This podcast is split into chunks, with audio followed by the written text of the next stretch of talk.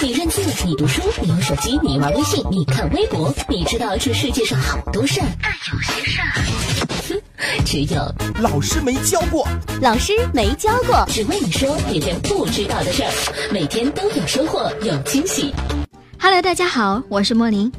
在水污染日益严重的情况之下，人们对饮水健康问题越来越关注，对水质的要求也越来越高，所以饮用水市场也越来越活跃。于是，什么竹炭水、月子水、冰川水、小分子水层出不穷，甚至有一些商家称小分子水能够清除血脂、治疗心血管疾病。真的是这样吗？其实这完全没有科学依据，纯属瞎忽悠。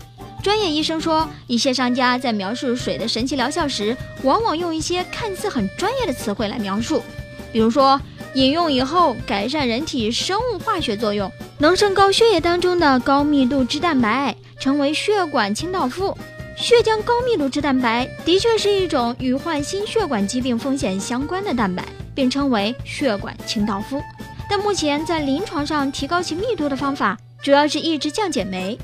仅通过饮水不太可能达到这样的效果。还有商家称，小分子水由于渗透力与溶解力强，容易进入细胞内滋养细胞，在血液当中容易使聚集成团的红细胞分散开，并使新生的红细胞刚度小、变形性大，从而使血液流变学指标改善，降低血液粘稠度。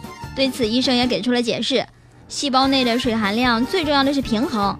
通过细胞内外的渗透压控制水分的吸收，维持细胞内的离子在合适的浓度。细胞内的水并不是越多越好，更多的水进入细胞也不存在什么滋养一说。至于血液稠度高，原因是多方面的，比如说胆固醇过高啊、生成血栓啊等等。在通常情况下，靠分散红细胞对降低血液粘稠度一般没有多大作用。因此，无论是那些装置能否产生小分子水，还是所谓的小分子水能否治疗心血管疾病，都没有可靠的科学依据。现有的科学知识也不支持这些所谓的功效哦。哼哼。好了，这里是老师没教过，我是莫林，感谢收听，下个时段我们再见。